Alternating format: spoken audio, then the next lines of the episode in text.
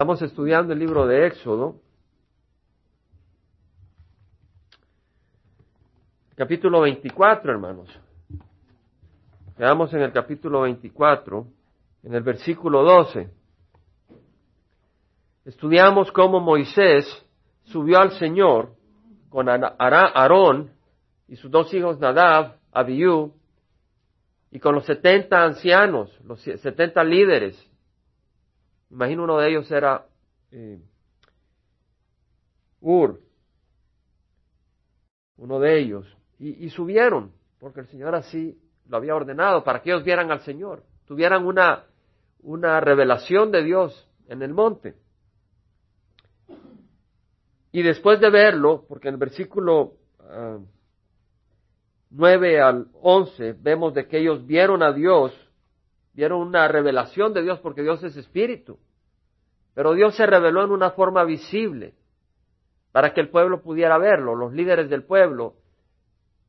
¿Por qué Dios permitió una revelación para los líderes? Una de las razones pudiera ser para que cuando fueran de regreso al pueblo ellos tuvieran esa esperanza en el Señor y esa paciencia. Mientras Moisés estaba cuarenta días y cuarenta noches en el monte Sinaí, estos líderes pudieran transmitir esa paz y transmitir esa esperanza y esa visión de Dios, de que Dios no los había abandonado. Y nosotros, como siervos del Señor en posición de liderazgo en nuestro hogar, le hablo a los hombres, o en la congregación, necesitamos permitir que el Señor trabaje en nuestras vidas para darnos la paciencia que necesitamos para las distintas cosas. Y Dios ya trabajó dándonos una revelación, porque hemos visto al Señor. No en forma física, pero en forma espiritual. Y tenemos que agarrarnos de esa revelación para saber el tiempo del Señor en las cosas. Necesitamos eso. Necesitamos esa revelación del Señor que el Señor nos ha dado y necesitamos esa esperanza que el Señor nos ha dado. Ahora bien, el versículo 12 dice que Jehová dijo a Moisés, sube hasta mí al monte. Es posible de que eh, Aarón, Nadab, Abiú y los líderes se habían quedado en medio del monte y Moisés subía, o la otra posibilidad muy, muy factible es que bajaron. Bajó Moisés, bajó con todos ellos, pues tuvieron la revelación del Señor y bajaron. Y ahora el Señor vuelve a subir, eh, sube Moisés porque sabía que él tenía que subir solo, no con los líderes, porque ahora él se iba a acercar al Señor, no solo verlo de lejos, a recibir estas enseñanzas que Dios le iba a dar. Entonces dice que Jehová dijo a Moisés, sube hasta mi al monte y espera, espera, hay que esperar. Ahí te daré las tablas de la piedra con la ley y los mandamientos que he escrito para instrucción de ellos. Los mandamientos son para instrucción, no para destrucción. Son para instrucción. Tiene un propósito bueno. Y se levantó Moisés con Josué su ayudante y subió Moisés al monte de Dios. Y dijo a los ancianos, esperadnos aquí hasta que volvamos a vosotros. O sea, obviamente le dijo eso antes de subir. El orden de las frases no necesariamente es cronológico, que cada frase va después de la siguiente. A veces el autor se regresa y enfatiza algún aspecto de lo que ha estado diciendo. ¿Entendemos, hermanos? De esa manera podemos ir entendiendo las escrituras, eh, porque el Espíritu nos va dando ese entendimiento. Dice que entonces eh, subió Moisés al monte, perdón, Dijo a los ancianos, esperanos aquí hasta que volvamos a vosotros. En otras palabras, no suban al monte. No vayan a subir, no se desesperen. Y si se desesperan, ni se les ocurra subir, porque Dios los, Dios los va a destruir. Porque no se podían acercar si Dios no se los dijera. Esperarnos aquí hasta que volvamos a vosotros. Y aquí Aarón y Ur está con vosotros. El que tenga algún asunto legal, acuda a ellos. En otras palabras, el Señor había dejado un liderazgo a cargo del pueblo, de manera que si había algún problema, eh, pudieran venir a estos líderes y ellos ayudarles en las decisiones mientras Moisés estaba en el tope de la montaña. Dios ha establecido orden en su pueblo. Dios es un Dios de orden, no un Dios de desorden. Y luego dice que subió Moisés al monte y la nube cubrió el monte. Y la gloria de Jehová reposó sobre el monte Sinaí y la nube lo cubrió por seis días y el séptimo día Dios llamó a Moisés del medio de la nube. En otras palabras, vino la nube y la nube cubrió el monte, la cumbre del monte por seis días. Y Moisés tuvo que esperar seis días antes de entrar a la presencia del Señor el séptimo día. Nosotros no necesitamos esperar seis días para entrar a la presencia del Señor. Tenemos un nuevo camino que es Cristo Jesús. Tenemos un nuevo camino. Tú puedes entrar a la presencia del Señor hoy.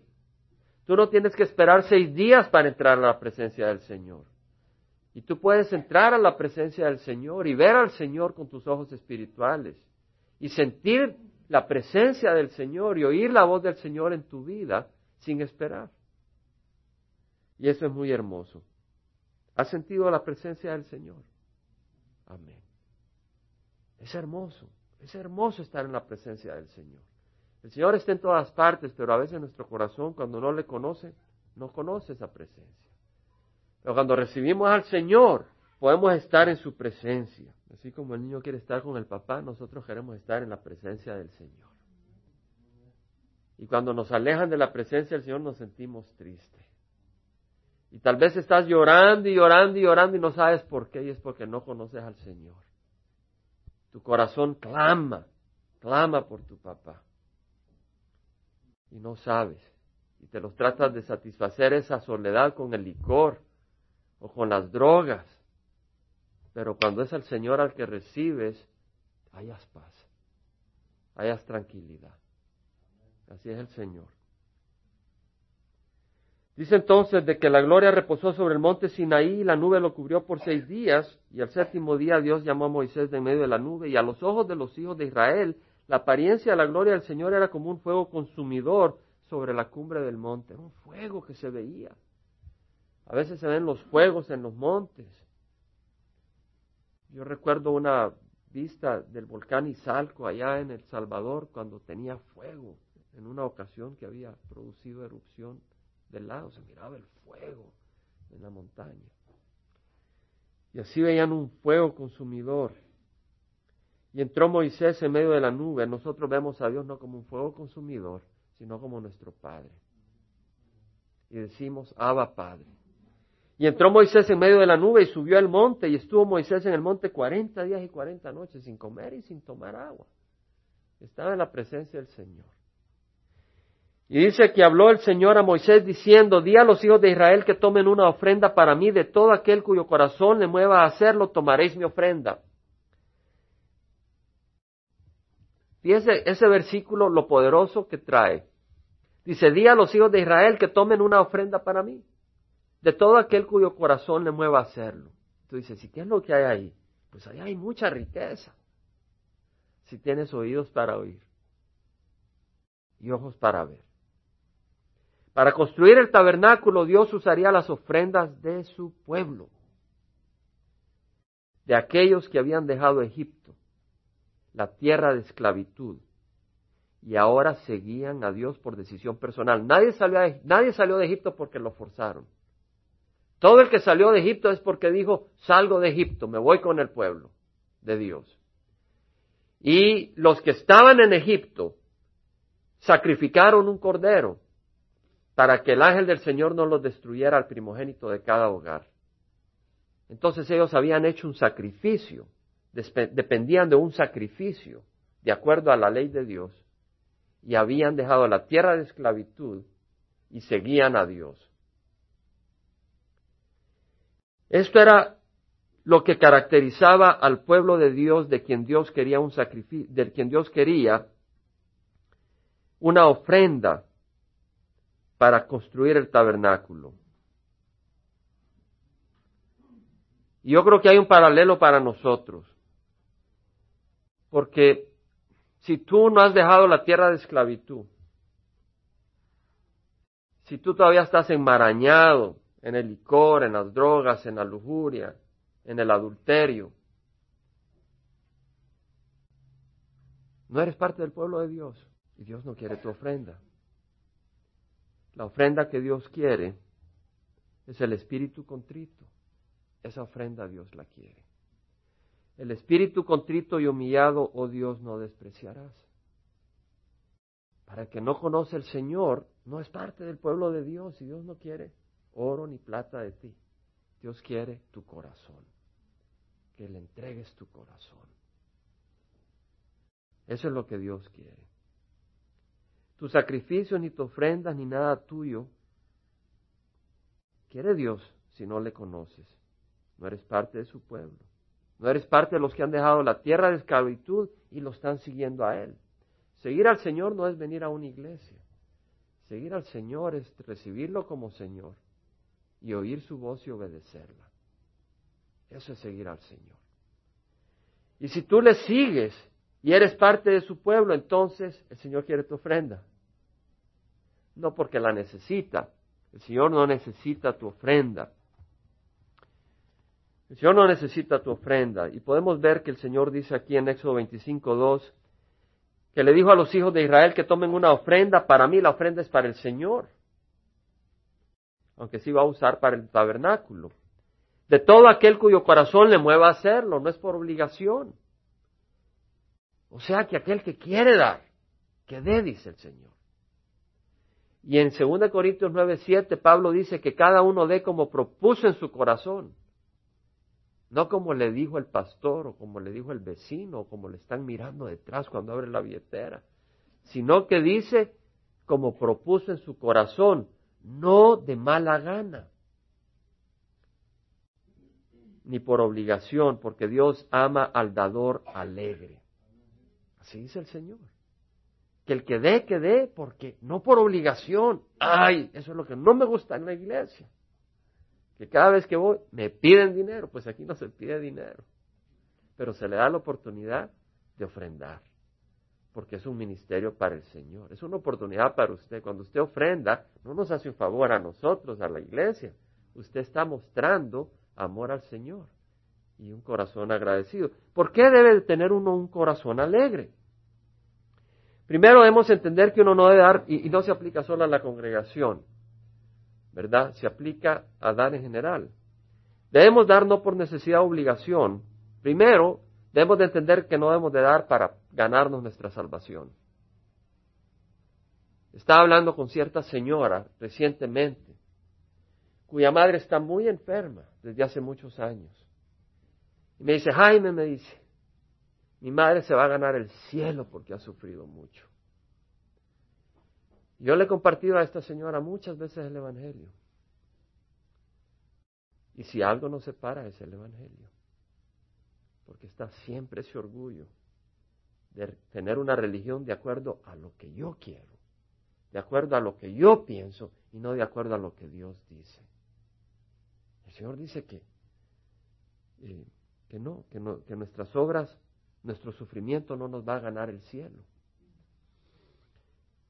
En Hechos, como referencia 17, 24, 25, dice la palabra del Señor que Pablo le está hablando a los griegos en Atenas.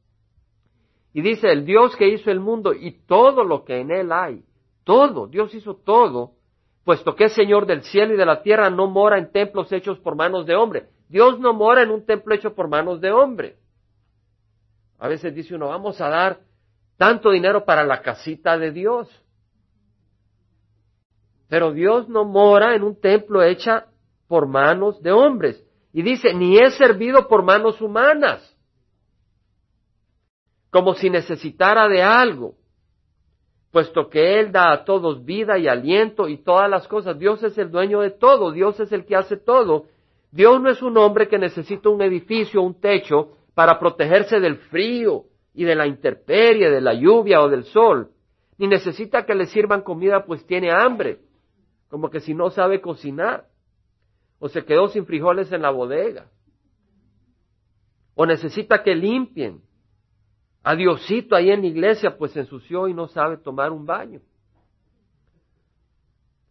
Dios hizo todo, todo le pertenece, no necesita nuestro servicio, trabajo, sacrificio para sobrevivir. Entonces, esta, esta ofrenda que le estaba pidiendo Dios a través de Moisés al pueblo no era porque Dios necesita una casa, no era porque Dios necesitaba que lo fueran a limpiar o que le llevaran comida. Esta ofrenda tiene otro propósito. Pero entendamos de que nuestras obras no son tampoco las que compran nuestra salvación. En Efesios dice el Señor, a veces algunas personas dicen, voy a dar y dar para que el Señor, bueno, un tiempo en la iglesia tradicional yo me recuerdo cuando estaba creciendo que había, bueno, si usted da tanto, ¿verdad? O si usted hace tanto, tantos pecados se le perdonan. Un sistema de negocio, ¿verdad? Eh, es triste y hasta da tristeza pensar en eso. Pero yo me recuerdo haber visto y, veía los números y, yo dije, ¿dónde calcularon todo eso? Decía yo. Que con tres oraciones, cinco días menos en el purgatorio. ¿Verdad? Pero a Dios no se le compra de esa manera, ni de ninguna manera. Es por gracias que habéis sido salvos por medio de la fe, no por obras, para que nadie se gloríe. No es por obras. Fíjense que la Biblia dice en Isaías, todos nosotros somos como el inmundo y como trapo de inmundicia todas nuestras obras justas. Póngase a pensar, quiere decir que si usted cree que va a dar ofrenda, porque el Señor va a decir, qué hermosa es ofrenda para esto. No, lo que el Señor está viendo es su corazón, no la ofrenda sino el corazón que ofrenda. Eso es lo que bendice al Señor. Mire, aún nuestro dinero está contaminado. Nuestro dinero está contaminado, hermanos. Aparte de la sangre de Cristo, ese dinero no es aceptable. Yo se lo garantizo, solo considérelo. Mire, usted tal vez está trabajando.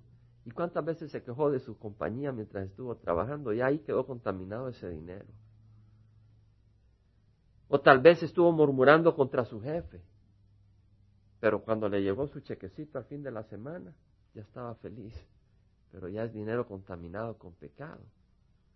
O tal vez usted no entró a la hora que tenía que trabajar. O salió un poco antes. O perdió el tiempo platicando. O hizo el trabajo a malas ganas. O perdió el tiempo. De una o de otra manera, o mientras estaba trabajando, en vez de honrar al Señor, su mente se le desvió por otras cosas dinero contaminado. Lo único que hace la ofrenda aceptable al Señor es un corazón contrito y humillado.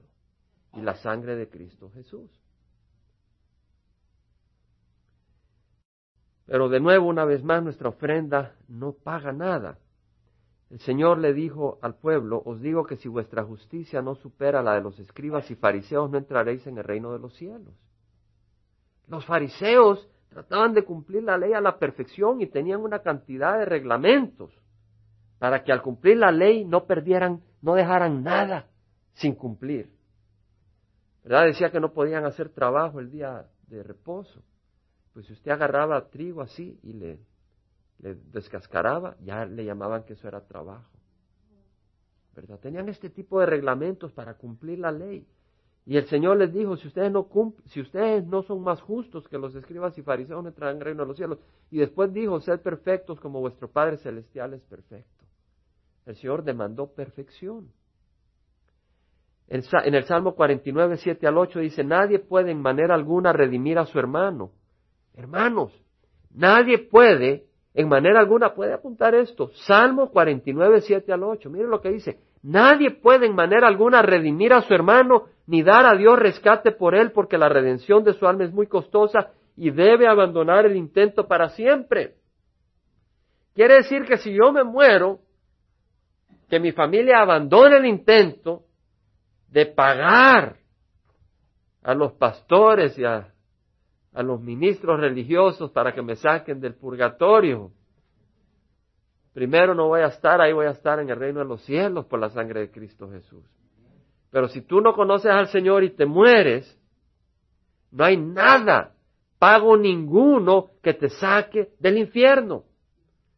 Lo único que te puede sacar del infierno es la sangre de Cristo, pero eso ocurre antes de que recibas el juicio. Y la palabra del Señor dice que está, está declarado que todo hombre debe morir una vez y después el juicio. Y si tú te mueres sin haber recibido la sangre de Cristo, lo que viene después no es el perdón, sino el juicio. No hay pago que te saque del infierno. Eso es lo que dice la palabra del Señor. El sacrificio es el del Señor, porque de tal manera amó Dios al mundo que dio a su Hijo único para que todo aquel que crea en Él no se pierda, pero tenga vida eterna. Pero entonces, si yo no voy a dar para pagar mi salvación, y yo no voy a dar para pagar la salvación de mi hermano, ¿por qué voy a dar? ¿Entendemos, hermano? ¿Y por qué voy a dar alegremente? Si Dios tiene todo. Si Dios posee todo. ¿Estamos? Cuando el Señor mandó a los setenta discípulos, regresaron con gozo. Después de venir, después de hacer las cosas, regresaron y dijeron, Señor, hasta los demonios se nos sujetan en tu nombre. Es hermoso cuando estamos involucrados en la obra del Señor.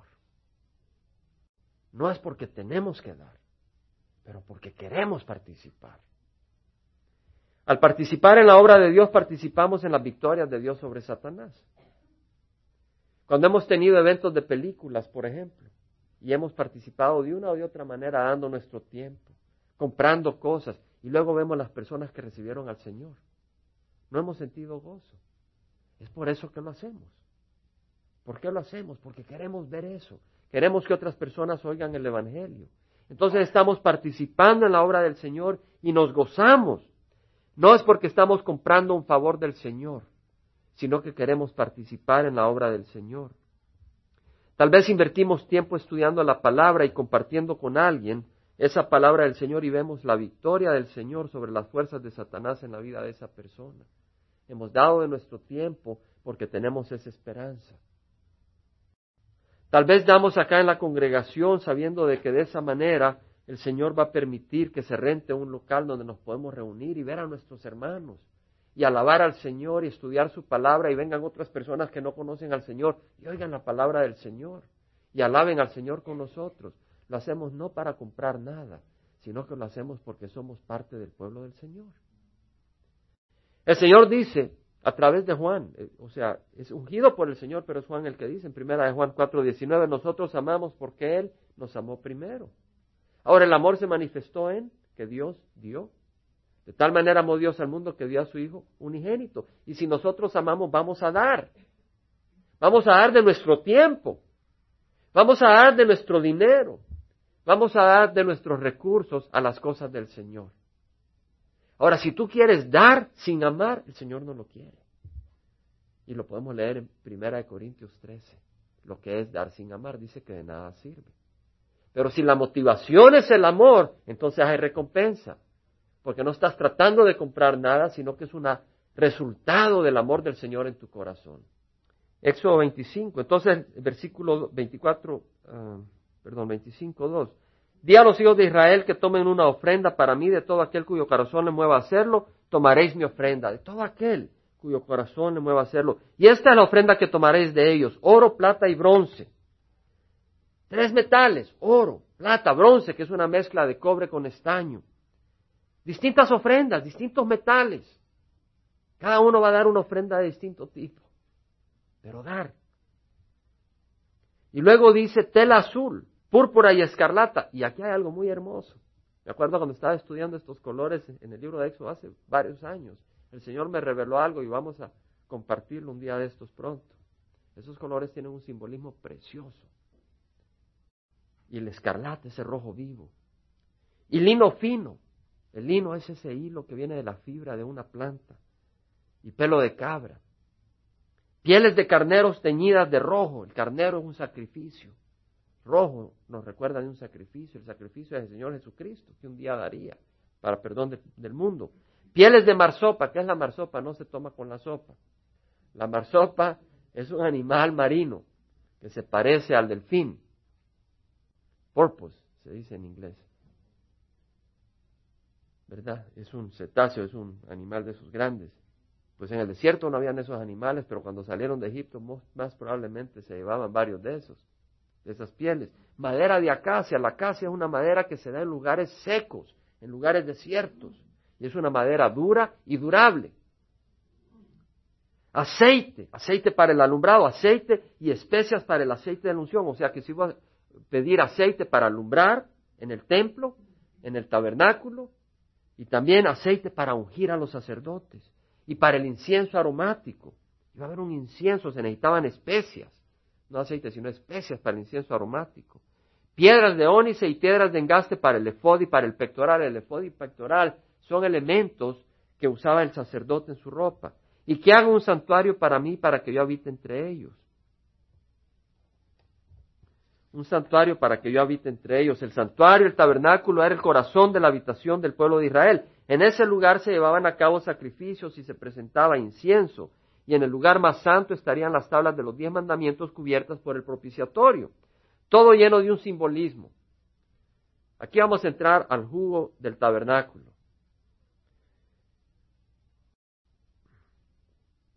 El tabernáculo, las cosas en el tabernáculo están llenas de simbolismo. Un símbolo quiere decir que tiene un, significado distinto a lo que estamos viendo. ¿Me explico? En otras palabras, si usted ve una llama, bueno, esa llama es un símbolo de algo. Eso quiere decir un símbolo, quiere decir que es más que una llama, hay un símbolo. Es como un semáforo. Usted ve una luz roja, verde y amarilla. Pero es más que una luz roja, verde y amarilla. Si usted va manejando, no me diga qué bonito el color rojo. Hay un símbolo, hay un significado, no lo ignore. El color rojo quiere decir peligro, para o te golpean. El, el color verde dice, no hay problema, adelante. Color amarillo, si no te apresuras, te dan. Hay un símbolo. Y lo mismo el tabernáculo. Todas las cosas del tabernáculo tienen un símbolo. Son simbólicos. Tienen un significado. Los sacrificios, el diseño del tabernáculo estaría lleno de simbolismos que tienen un significado espiritual. Lo menciono porque vamos a estar estudiando el tabernáculo y vamos a ir agarrando ese significado espiritual. Muchas cosas tienen un sentido religioso. Hay muchas cosas que son un símbolo religioso, pero no son ciertas. El hombre le ha dado su simbolismo, pero no son verdaderas. El tabernáculo tendría un significado espiritual verdadero. Por lo tanto, Moisés no le podía inventar nada en el tabernáculo, lo tenía que hacer de acuerdo a un diseño que Dios le dio. En el versículo 9 dice que ese santuario lo tenían que hacer conforme a todo lo que te voy a mostrar, le dice Dios, conforme al diseño del tabernáculo y al diseño de todo su mobiliario, mobiliario, así lo haréis. Quiere decir que Moisés recibió una revelación de cómo debería de ser el tabernáculo, sus medidas, sus formas, los instrumentos adentro, todos los detalles, los materiales que tenía que usar, todo Dios se lo dio, porque era simbólico. Y vamos a estudiar ese simbolismo. El tabernáculo que construían sería una sombra del tabernáculo que existe en el cielo. Sería un reflejo, una imagen del verdadero tabernáculo celestial. Y vamos a estudiarlo y hay un gran valor, pues al estudiar el tabernáculo que existía en la tierra, vamos a entender el tabernáculo celestial. ¿Quieres conocer del tabernáculo celestial? ¿Quieres conocer de las cosas del reino de los cielos? Vamos a adquirir información al estudiar sobre el tabernáculo terrenal. En Hebreos 8, versículo 1 dice, ahora bien, está hablando el autor del libro de Hebreos. ¿Quién es el autor del libro de Hebreos, mis hermanos? El Espíritu Santo. Pero el Espíritu Santo usó un instrumento.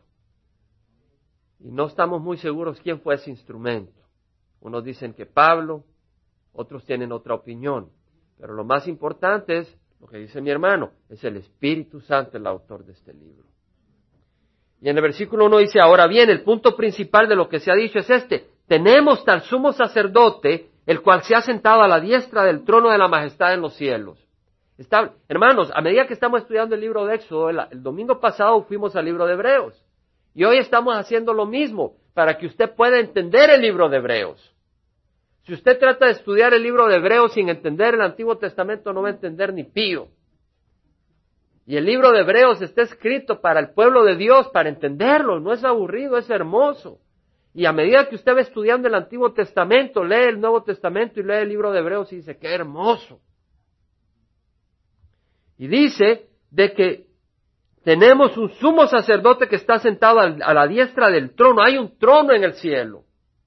Dios está en todas partes, pero Él se manifiesta en un lugar especial en el cielo donde está su trono. Un trono no contiene a Dios, porque Dios no es contenido físicamente como que si fuera un hombre.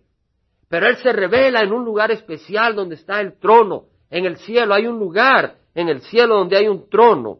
Y a la derecha está, ¿quién hermanos? El tabernáculo en el cielo, ¿quién lo levantó?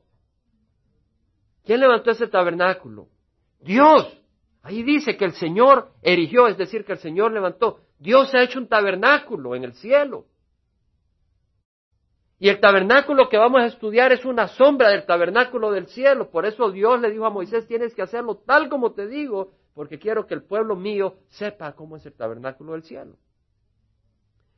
Porque todo sumo sacerdote, dice versículo 3, está constituido para presentar ofrendas y sacrificios. Un sacerdote ofrece sacrificios. Vamos a estudiar en el Antiguo Testamento que ofrecían sacrificios de carneros,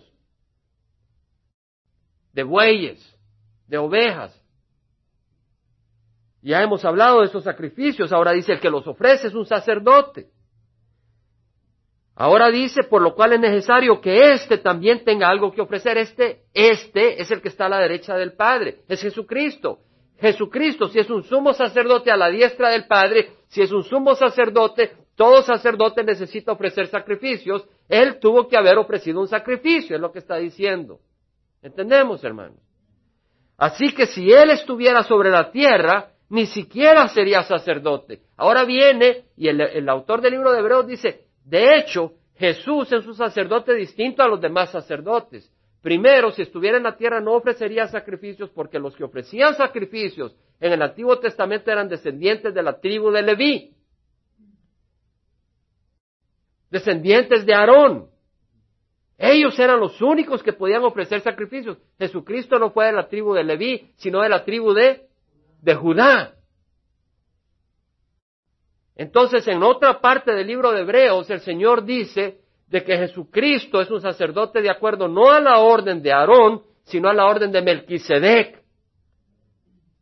Melquisedec quiere decir rey de justicia. Y era rey de Salem. Salem era Jerusalén, antes de que lo tomara el rey David. Y Salem quiere decir paz, de ahí viene la palabra shalom. Entonces, este, este sacerdote rey que existía en el tiempo de Abraham se llamaba Melquisedec, que quiere decir rey de justicia, y era rey de Jerusalén, rey de paz, quieres tener paz. Recibe al príncipe de paz, Jesucristo. Entonces, cuando Abraham había venido de derrotar a unos reyes que se habían llevado de, prisioneros a Lot y a su familia, trajo muchos, uh, mucho botín y le dio el diezmo a Melquisedec. Abraham dio el diezmo a Melquisedec. Pero de Melquisedec no sabemos ni su principio ni su fin. Entonces viene el autor de Hebreos y dice que Jesucristo es un sacerdote de la orden de Melquisedec en el sentido que no sabemos su principio porque no tiene principio. De hecho dice sin principio y sin fin. Jesucristo es un sacerdote que nunca tuvo principio y no tendrá fin. De la orden de Melquisedec, no de la orden de Judá. ¿Entendemos? Eso es lo que está diciendo. Entonces dice que Jesús ni siquiera sería sacerdote, sabiendo sacerdotes que presentan las ofrendas según la ley. Según la ley, un sacerdote tenía que ser descendiente de Leví, pero Jesucristo era descendiente de Judá, los cuales sirven. Ahora miren lo que dice, aquí está hablando después de todo esto Jesús, eh, el Señor a través del autor dice, los cuales sirven a lo que es copia, es decir, los sacerdotes en la tierra en ese tiempo sirven en un lugar que es copia y sombra de las cosas celestiales. El tabernáculo es copia y sombra de las cosas celestiales. Eso lo debería de steer, como dicen los americanos, es decir, moverlo, animarse al leer el libro de, Éxodo, lo que vamos a estar leyendo. Es tener una miradita a las cosas del cielo. Tal como Moisés fue advertido por Dios cuando estaba a punto de, de, levantar el tabernáculo, pues dice él, mira, haz todas las cosas conforme al modelo que te fue mostrado en el monte. En el monte Dios le mostró un modelo. Y así hazlo, le dijo. Pero ahora él ha obtenido un ministerio tanto mejor, está hablando de Jesucristo, por cuanto es también el mediador de un mejor pacto, un pacto mejor. No basado en varios sacerdotes que ejercen sacrificio y ellos mismos mueren, sino que es un pacto que se basa en un solo sacrificio, que es el de Cristo Jesús, donde no tenemos otros sacerdotes más que uno, que es Cristo Jesús un nuevo pacto. ¿Para qué irnos al pacto viejo? Si el pacto viejo fuera bueno, Dios no hubiera traído un nuevo pacto. El pacto viejo nos traía a la necesidad de un nuevo pacto, establecido sobre mejores promesas. ¿Cuál es la promesa del nuevo pacto? Que si confiesas con tu boca a Jesús por Señor y crees en tu corazón que Dios lo resucitó de los muertos, serás salvo. Pues si aquel primer pacto hubiera sido sin defecto, no se hubiera buscado lugar para el segundo. Porque reprochándolos, él dice, mirad que vienen días, dice el Señor, en que estableceré un nuevo pacto en la casa de Israel y con la casa de Judá. Hermanos, ese pacto es a base de Jesucristo. Ese es el pacto. Pacto hermoso. Vamos a eso 25.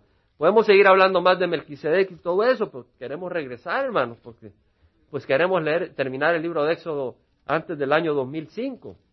Cuando empieza a hablar del tabernáculo, empieza a hablar del arca del testimonio. Le damos gracias al Señor por su palabra, hermanos. Yo les animo a, agarrar el libro de Éxodo con gozo. Vamos a empezar a leer el tabernáculo el, arca del testimonio. Hay algo tan hermoso ahí cuando empezamos a leer sobre el arca del testimonio. Sobre los querubines. ¿Verdad? Y cómo está hecho. es algo muy hermoso. Pero vamos a quedarnos, ¿qué mensaje podemos llevar en nuestro corazón? Hoy hemos leído bastantes cosas. Hemos leído de ofrendas. ¿verdad? Y el hecho no es para, bueno, a ver si el hermano Carlos agarra una ofrenda más grande este domingo después del mensaje. Ese no es el propósito. Lo que estamos viendo es de que cuando uno ofrenda, no ofrenda porque debe de ofrendar. Si no, mejor no ofrendes. Ofrenda cuando digas, gloria al Señor que puedo ofrendar mi tiempo, mi dinero, para las cosas del Señor. Para empezar, no es tuyo, es del Señor. Porque viniste sin nada. Cuando viniste no traías la cuenta del banco, Veníamos sin nada. Todo viene del Señor. Pero debemos de entender de que si realmente tenemos al Señor, vamos a dar porque Él nos ha dado. Y debemos de pedir al Señor que nos ayude a dar, que nos dé un corazón generoso en todo, en todo lo que hacemos. Pero también hemos hablado, hermanos, del tabernáculo. Hemos hablado de que Dios no habita en un tabernáculo hecho por manos humanas. Dios no habita en un edificio hecho por manos humanas. Pero vamos a estudiar el tabernáculo hecho por manos humanas porque ellas son una sombra de las cosas celestiales. Y si quieres conocer más del Señor, pues este libro nos va a permitir conocer más de Él. Vamos a pedir al Señor de que Él habite en otro tabernáculo, que es el humano porque ahí sí habita el Señor, que habita en nuestro corazón. La pregunta es, ¿se va a hallar cómodo el Señor en tu corazón? En otras palabras, no que cierre los ojos a nuestra maldad, sino que limpie lo sucio para que Él se halle cómodo. No que nosotros nos hallemos cómodos haciendo lo que queremos, sino que Él se halle cómodo en nuestro corazón. En el libro de Reyes, Primera de Reyes, Salomón, después de haber construido el templo y que lo estaba dedicando, dijo,